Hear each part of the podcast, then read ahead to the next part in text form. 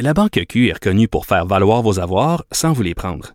Mais quand vous pensez à votre premier compte bancaire, tu sais, dans le temps à l'école, vous faisiez vos dépôts avec vos scènes dans la petite enveloppe. Hmm, C'était bien beau. Mais avec le temps, ce vieux compte-là vous a coûté des milliers de dollars en frais, puis vous ne faites pas une scène d'intérêt. Avec la Banque Q, vous obtenez des intérêts élevés et aucun frais sur vos services bancaires courants. Autrement dit, ça fait pas mal plus de scènes dans votre enveloppe, ça. Banque Q, faites valoir vos avoirs. Visitez banqueq.ca pour en savoir plus.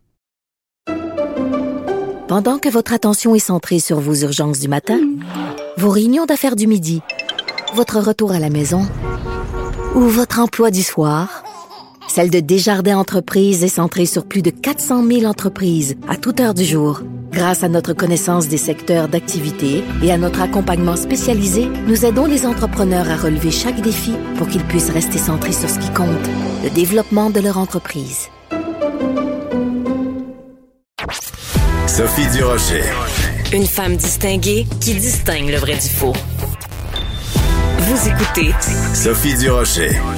Aujourd'hui, le 17 juin, c'est ma dernière émission pour la saison, donc ma dernière euh, rencontre avec Karine Gagnon, qui est chroniqueuse politique au Journal de Québec, Journal de Montréal, et aussi directrice adjointe de l'information au Journal de Québec. Karine, je vais m'ennuyer de toi. Je pense que je vais t'appeler pendant l'été pour te dire, euh, hey, il se passe telle chose dans l'actualité. Qu'est-ce que t'en penses? On pourrait s'en jaser autour d'une tasse de café. Oui, c'est vrai.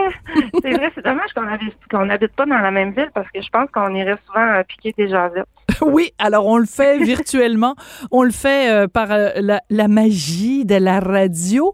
Écoute, tu veux me parler de ces sinistrés du Saguenay qui ont tout perdu? ça te touche une corde sensible parce que c'est de là que tu es originaire.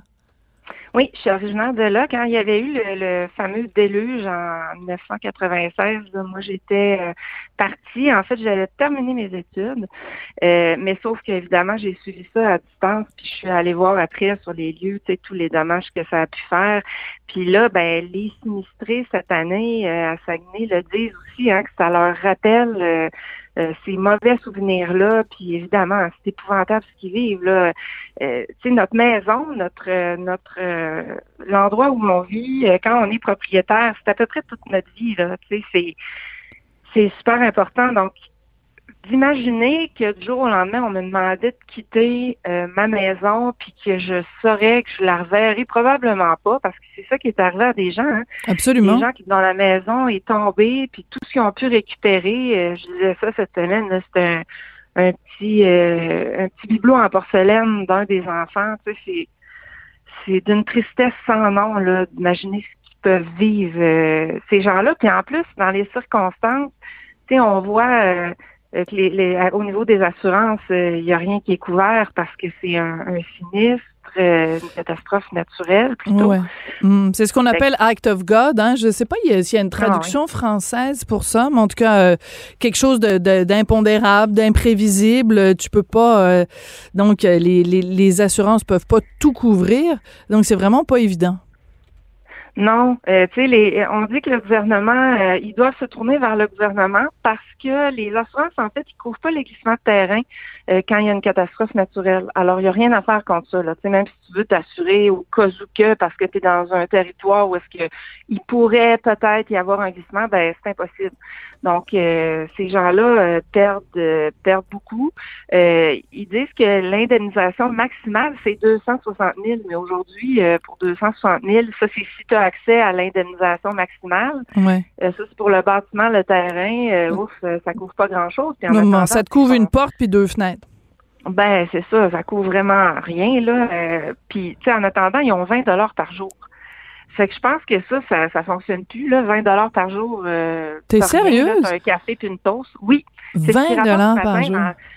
Oui, 20 dollars dans, dans, dans, par journée euh, pour euh, pour euh, manger et puis on leur offre de les loger ou d'aller dans la famille, mais avec tout ce qu'ils vivent en plus, ils doivent être dans un état psychologique assez précaire, puis là de pas être capable de, de subvenir à leurs besoins. Puis il disait aussi que les les assureurs demandent quand même les paiements.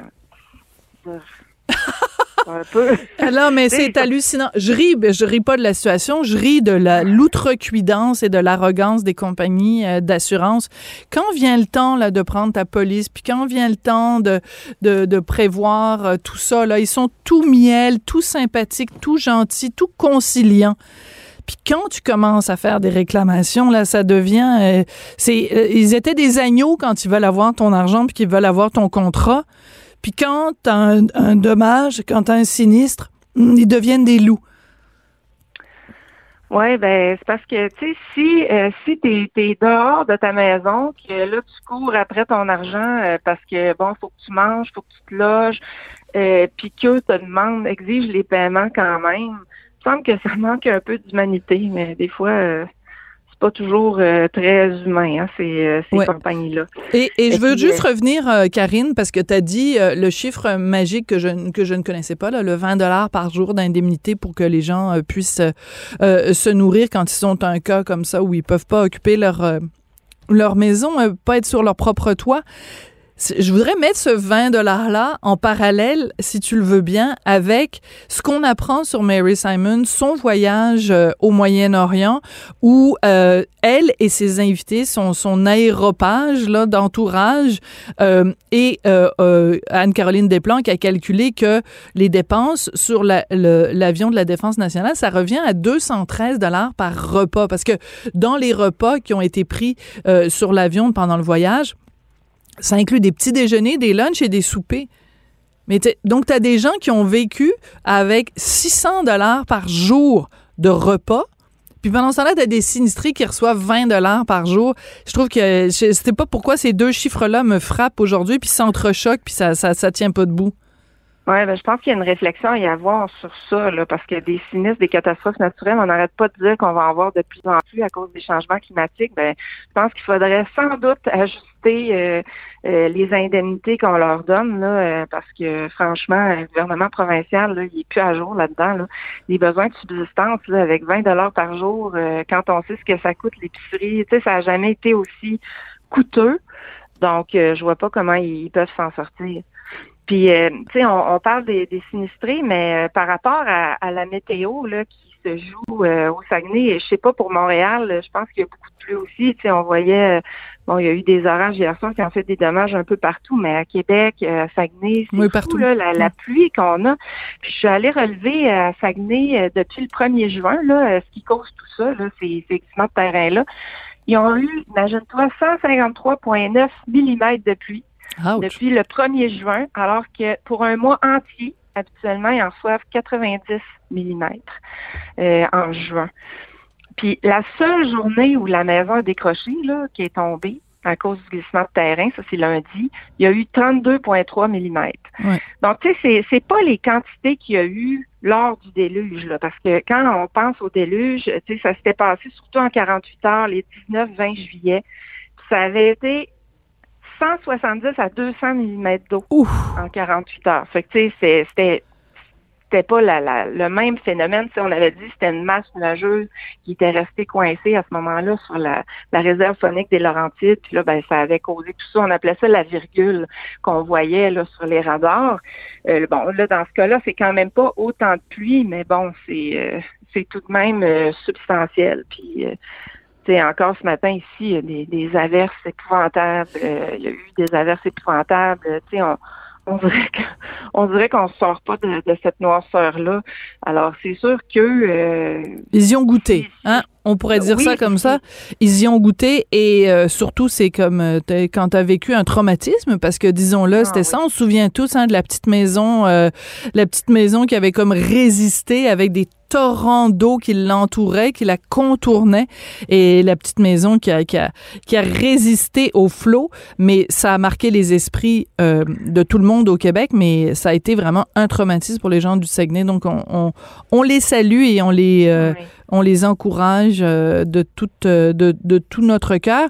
Écoute, Karine, tu voulais aussi nous parler. Bon, c'est quand même assez particulier. C'est la première fois moi que j'entendais parler de Saint Ferdinand, un petit village tout simple qui aurait tous les apparences d'un petit village tranquille. Ben non, des descentes, des perquisitions dans le centre du Québec parce que on soupçonne différentes personnes qui habitent là de faire partie d'un groupe néo-nazi. Euh, il faut pas se fier aux apparences. C'est particulier. Saint-Ferdinand, c'est tout petit au point que c'est à peine 2000 personnes qui habitent là. Euh, c'est dans le centre du Québec, proche de, de Thetford euh, dans ce coin-là. Et donc là, ils ont la GRC a perquisitionné parce que bon, selon ce que je disais dans la presse, ce serait une vidéo haineuse euh, qui, aurait été diffusée par eux. Et puis, euh, bon, ils, mènent des activités dans ce coin-là, dans des bâtiments désaffectés, une école, entre autres. Mais tu sais, imagine-toi les gens là dans ce petit village tranquille-là euh, qui voient débarquer la GRC avec tout son équipement, ses camions. Euh, ils comprenaient rien, les gens, là, puis c'est bizarre quand même qu'une organisation comme ça, parce qu'on parle de, excuse mon, mon mauvais allemand, mais Atomwaffen, euh, ça, ça signifie euh, arme nucléaire en allemand. Puis c'est un groupe extrémiste qui a des allégeances néo-nazis. Euh, ça a été euh, créé, on ne sera pas surpris, aux États-Unis en 2015, puis officiellement, c'est supposé d'être dissous. Euh, sauf que euh, la GRC, entre autres, a trouvé quelques cellules qui étaient éparpillées, euh, bon, puis là, on en aurait une euh, à Saint-Ferdinand. Et, eux, euh, leur but, dans le fond, c'est pas très rassurant, je te le dis tout de suite, là, c'est qu'ils considèrent que la société est corrompue. Puis ça, c'est au point où ils veulent la détruire. Mm. Pour la reconstruire à partir de leurs vidéos, là. Et puis ça, c'est ça veut dire que la société doit être dominée par les Blancs. Alors, imagine-toi, là. Mm quand même euh, particulier. Là, ils ont fait euh, des meurtres, ils ont fait des actes de vandalisme aux États-Unis, donc c'est pas euh, pas un petit groupe banal. Là. Donc, je peux comprendre là, pourquoi la, la GRC s'inquiète, là, puis laisse pas aller, laisse pas passer ce, ce, genre de, de, regroupement-là. maintenant, on sait pas trop qu'est-ce qui planifiait. Hein. On en sait très peu. La GRC a pas été du tout volubile là-dessus. Donc ça, je m'interroge, on en saura euh, probablement plus euh, dans les prochaines semaines. Euh, mais c'est drôle parce que dans la région de Québec aussi, on avait eu à, l'ancienne Norette, qui est aussi un village, une petite municipalité. L'année passée, la GRC aussi était intervenue parce qu'il y avait un individu qui possédait, c'était comme un, arsenal. Ah oui. Je me rappelle pas de ça. fait que, des fois, on pense que c'est euh, plutôt un, milieu urbain, mais euh, mais au contraire, s'ils peuvent s'installer dans des petits endroits où ils sont moins surveillés, où ils sont plus à l'abri des regards, euh, s'ils se tiennent tranquilles, relativement tranquilles, les gens s'aperçoivent pas. D'ailleurs, c'était les témoignages des citoyens. Ils disaient hier, quand la GRC est débarquée, ben, c'est une dame là, qui vivait là, il élevait des chèvres. On n'a rien remarqué de particulier. Alors, quand tu sais ce qui, ce qui pouvait peut-être se tramer, euh, c'est très, très spécial. Ben, surtout quand tu lis euh, sur euh, les, la, philosophie de, de ce groupe-là, donc contre les différents groupes raciaux, les groupes ethniques, les groupes religieux. Et tu vois, je lis dans le journal ici, un des membres du groupe a déjà tué un jeune homosexuel juif de 19 ans après avoir participé à un camp de la haine euh, l'eau, des camps de la haine. Euh, si on regarde ça de façon plus large, est-ce que tu penses qu'on peut faire un lien avec justement pendant la pandémie, euh, euh, ça a exacerbé bon tous les, les, extrêmes dans un sens comme dans l'autre, des gens qui ont été particulièrement isolés, qui se sont mis à développer toutes sortes de théories plus capotées, plus loufoques les unes que les autres? Est-ce qu'on peut remettre ça dans ce même contexte-là? Ah, moi, je pense que oui. Je pense que c'est lié. Là, tu sais, tous les, les, ça a exacerbé plein de frustrations, de, de euh, les gens isolés justement qui se sont plus regroupés sur les réseaux sociaux, euh, euh, qui ont créé des liens, qui se sont mis à, en vouloir au monde entier là, pour ce qui se passait, à dire qu'on était nous qui suivions des règles, des moutons. donc, tu sais, c'est un peu ça. Là. Eux, ils trouvent que la société, ça n'a pas de bon sens, qu'il faut la la détruire, la refaire. Euh, moi, je suis persuadée qu'il y a un lien dans la, tu sais, dans toute forme de radicalisation, là, ce qu'on a vécu euh, depuis deux ans et demi, on voit que ça a été euh, ça a été exacerbé. Puis moi, je, on sait pas là, tu sais, bon, qu'est-ce qui les animait exactement et tout, et qui était là-dedans, mais je suis persuadée qu'il y a un, y a un lien à faire avec tout ça. Alors, quand tu penses que dans la vie, tout le monde est des moutons, tu t'en vas élever des chèvres à Saint-Ferdinand. Mon Dieu, écoute, la, façon dont tu nous racontes ça, puis les, témoignages qu'on voit, il me semble c'est le début d'un film américain sur euh, l'apocalypse. Tu sais, t'as un petit village perdu, t'entends des bruits de criquets, puis là, t'as une petite madame là, qui, qui élève ses chèvres, puis là, tout d'un coup, l'armée débarque avec les armes, les gilets pare-balles et tout, le SWAT team qui débarque. Puis là, on découvre que c'est une complotiste à la tête. Non, mais je dis pas que c'est le cas dans, dans ce cas-ci, mais cette description-là pourrait avoir l'air du début d'un film avec euh, Tom Cruise ou je sais pas. complètement, complètement. C'est un peu ça que le, maire de Saint-Ferdinand, c'est un ancien journaliste. En ah oui, ah oui. Euh, oui, Yves Charlebois disait que c'était complètement surréaliste.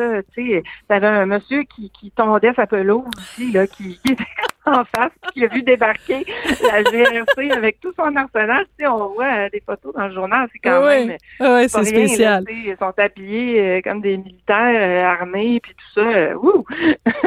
dans ton petit village, là, je pense que ça a dû jazzer leur journée passablement.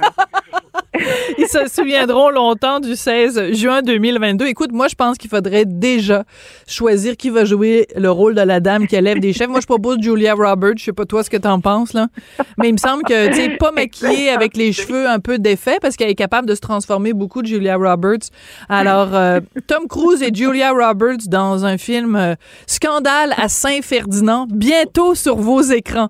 Karine? Écoute, on s'appelle pour élaborer le scénario. Ça peut être payant, ça. Oh oui, oui. Écoute, je suis déjà, euh, tu sais, la, la, j'avais déjà proposé à un moment donné à, Félix euh, Séguin d'écrire un scénario avec lui sur l'histoire. Tu sais, les deux Québécoises qui avaient été impliquées dans un trafic de cocaïne, là, qui étaient parties en croisière. Euh, elles avaient fait le tour du monde finalement. Elles se sont fait pogner en Australie. En euh, Australie Et elles ont passé plusieurs années en, en, en prison. Là, je pense qu'il y en a même une qui est encore en prison. Je me souviens un peu des détails, mais bref, j'avais dit à Félix, on, on s'écrira un scénario de film là-dessus parce qu'Hollywood, c'est sûr, va s'intéresser à ça. Alors donc, peut-être, Karine, toi et moi, on écrira un scénario sur Saint-Ferdinand. Merci pour cette belle saison. Karine, ça a été super chouette.